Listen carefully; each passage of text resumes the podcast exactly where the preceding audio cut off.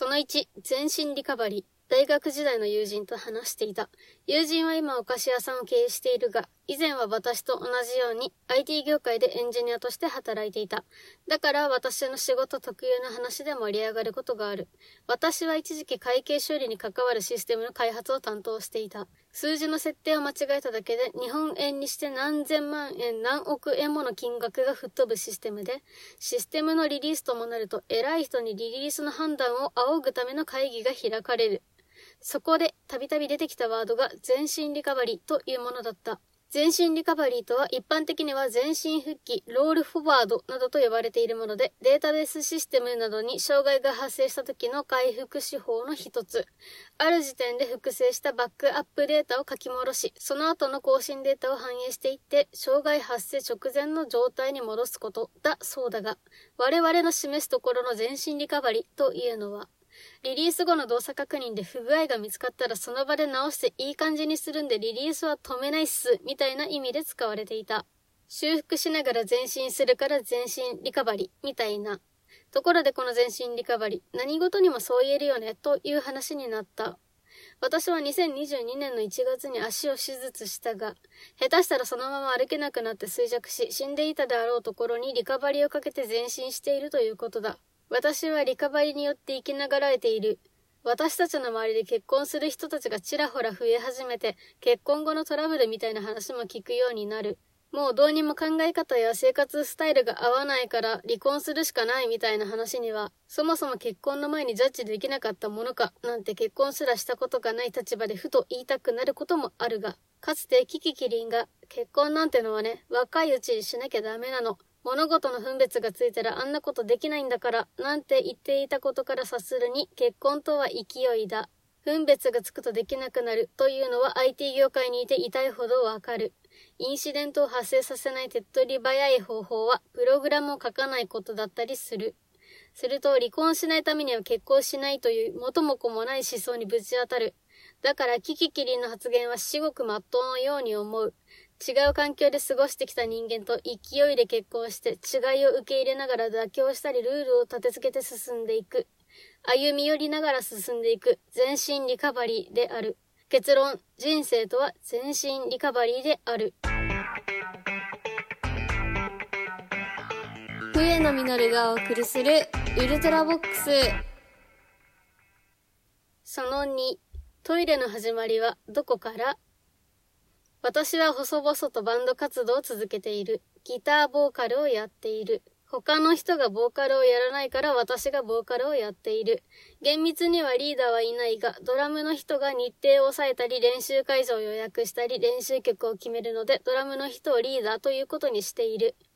旗から見たらワンマン体制のようにも思えるが、これはリーダーが典型的な人たらしだから成立している。リーダーをドラムだからメロディーや音域のことまるで考慮しない。ギターを弾きながら歌うには高すぎる曲や途中で転調して抑えるコードが鬼難易度になるような曲を容赦なく選ぶ。練習3日前に Wow Wow Tonight 時には起こせばムーブメントをリクエストしてきた時には頭を抱えた。2回も転調する。それでも何かとリクエストを受け入れてきたが、先日オリジナルラブの接吻をリクエストしてきた時だけは承諾できなかった。やるとしても私は歌わないと宣言した。心にもないことを口にすることはなるべく避けるようにしていきたい。弾き語りで弾いている曲の歌詞すべてに納得しているわけではないが、自分が歌うにはあまり口にしたくないフレーズが並んでいる曲は歌い難いものがある。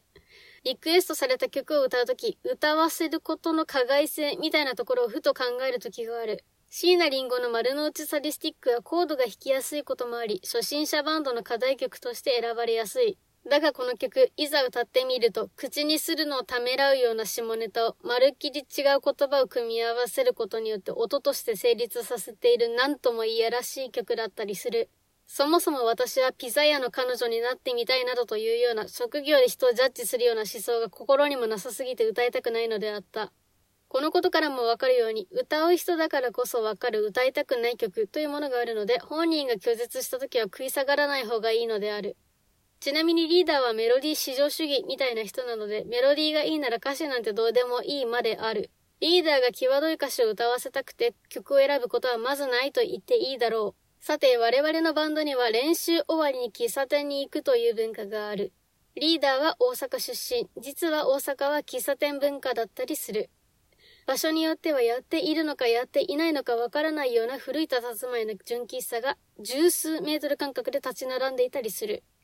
リーダーは練習が終わると、査点に行きますか？という。レモンスカッシュをレスカと略してくれたら完璧だが、未だかつてリーダーがレスカを頼んだことはない。リーダーはほとんどの場合、クリームソーダを頼む。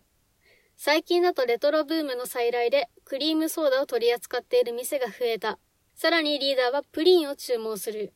固めのプリンがいいのだという。プリンが運ばれて開口一番、これよこれと言って嬉しそうにプリンを頬張る。40代のダンディがクリームソーダとプリンにはしゃいでる姿というのは微笑ましいものだ。ある時はあんみつ屋さんであんみつを食べていたら隣の席のおばさまが話しかけてきた。この店に来た有名人のことなどを話していた。リーダー曰くこんなん大阪やったら普通やでとのことを。ちなみに東京23区の話である。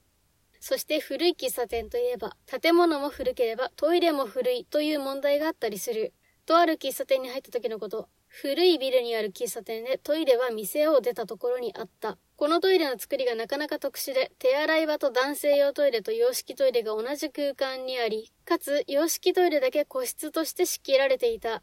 なので女性が先に個室に入り、後から入ってきた男性が男性用トイレで用を足すことができてしまう。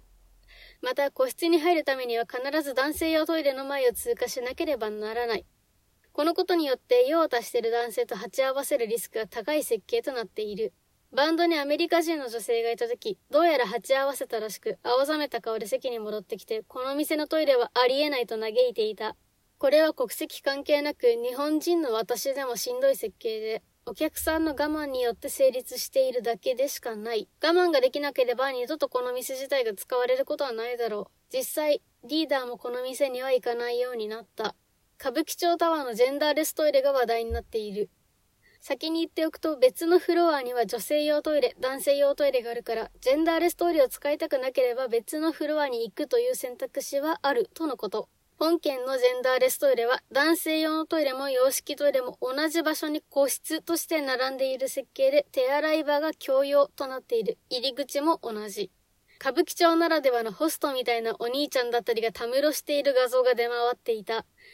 この方々の前を通過して個室に入るのは私にはハードルが高すぎる。ジェンダーフリーなんでいろんな種類のトイレを揃えて個室で分けときました。的な雑な印象を受ける。ジェンダーフリーというよりもはやフリーという風情である。まず第一にこの手洗い場が共用となっているのが分かりやすい問題だと思う。そう、トイレというのは手洗い場からスタートではないのだろうか。当然ながらトイレというのは用を足すだけではなく身だしなみを整える場所としても使われる。女性の場合は化粧を直したりなどもする。隣に男性がいても気にせずに女性が化粧を直していたり、逆もしかり、化粧している女性を横目に臆せず男性が髪型を整えたり、異性の視界に入っても臆せず個室に出入りしたり、異性が入った個室に臆せず入るようなことを今を生きる日本人がさも当然のようにやってのけるとでも思ったのだろうか。想像するところそれはもはやインスタレーションである。アートである。理論上のジェンダーレスではあるが、果たして心が追いつくだろうか。そしてこれが LGBTQ への配慮となっているのだろうか。配慮したポーズをとっているだけになっていないだろうか。結果的に誰も幸せになっていないような印象を受ける。一方、国際キリスト教大学のオールジェンダートイレは割とうまくいっているらしい。個室ごとに手洗い場が設けてあるので、手洗い場で鉢合わせるという問題はひとまず回避できる。鏡は共用ではあるが、見取り図を見たところ奥まった場所にあるので不用意に人目にさらされることはなさそうだった。また、洋式トイレの個室にリーチしやすい入り口と男性用トイレの個室にリーチしやすい入り口をそれぞれ設けていて、明確に女性用男性用の入り口としなくても、なんとなく自分が使う個室に近い方を選択できるようにして、鉢合わせるという感覚をなるべく軽減させるような仕組みも考えられている。バズフィードの記事によれば、2021年時点の学内アンケートで90%以上が肯定的な意見、すでに十分うまくいっている。何かを始めるとき何かがうまくいかないとき、すでに実践している別の事例から学ぶということは基本であり重要である。だからこそ何かをやる者こそ見聞を広めているのに越したことはない。すでに広く知られている確立された技術や解決方法があるにもかかわらず、それを知らずに一から同じようなものを発明してしまうことを車輪の大発明という。とある外資系の企業では一つのプロジェクトが終わると徹底的な振り返りを実施するのだという。なんなら振り返りに対して報酬とは別にお金を支払うこともあるという。つまり、振り返りを買っているのだ。経験から得た知見というのがそれほどまでに価値があるとされている。どんなに座学で学んだとして、実践の場において想定し得ない事態に直面したりすることはよくあることだ。そしてその経験から得た知見を活かして良くしていく。全身リカバリーである。結論、社会文化とは全身リカバリーである。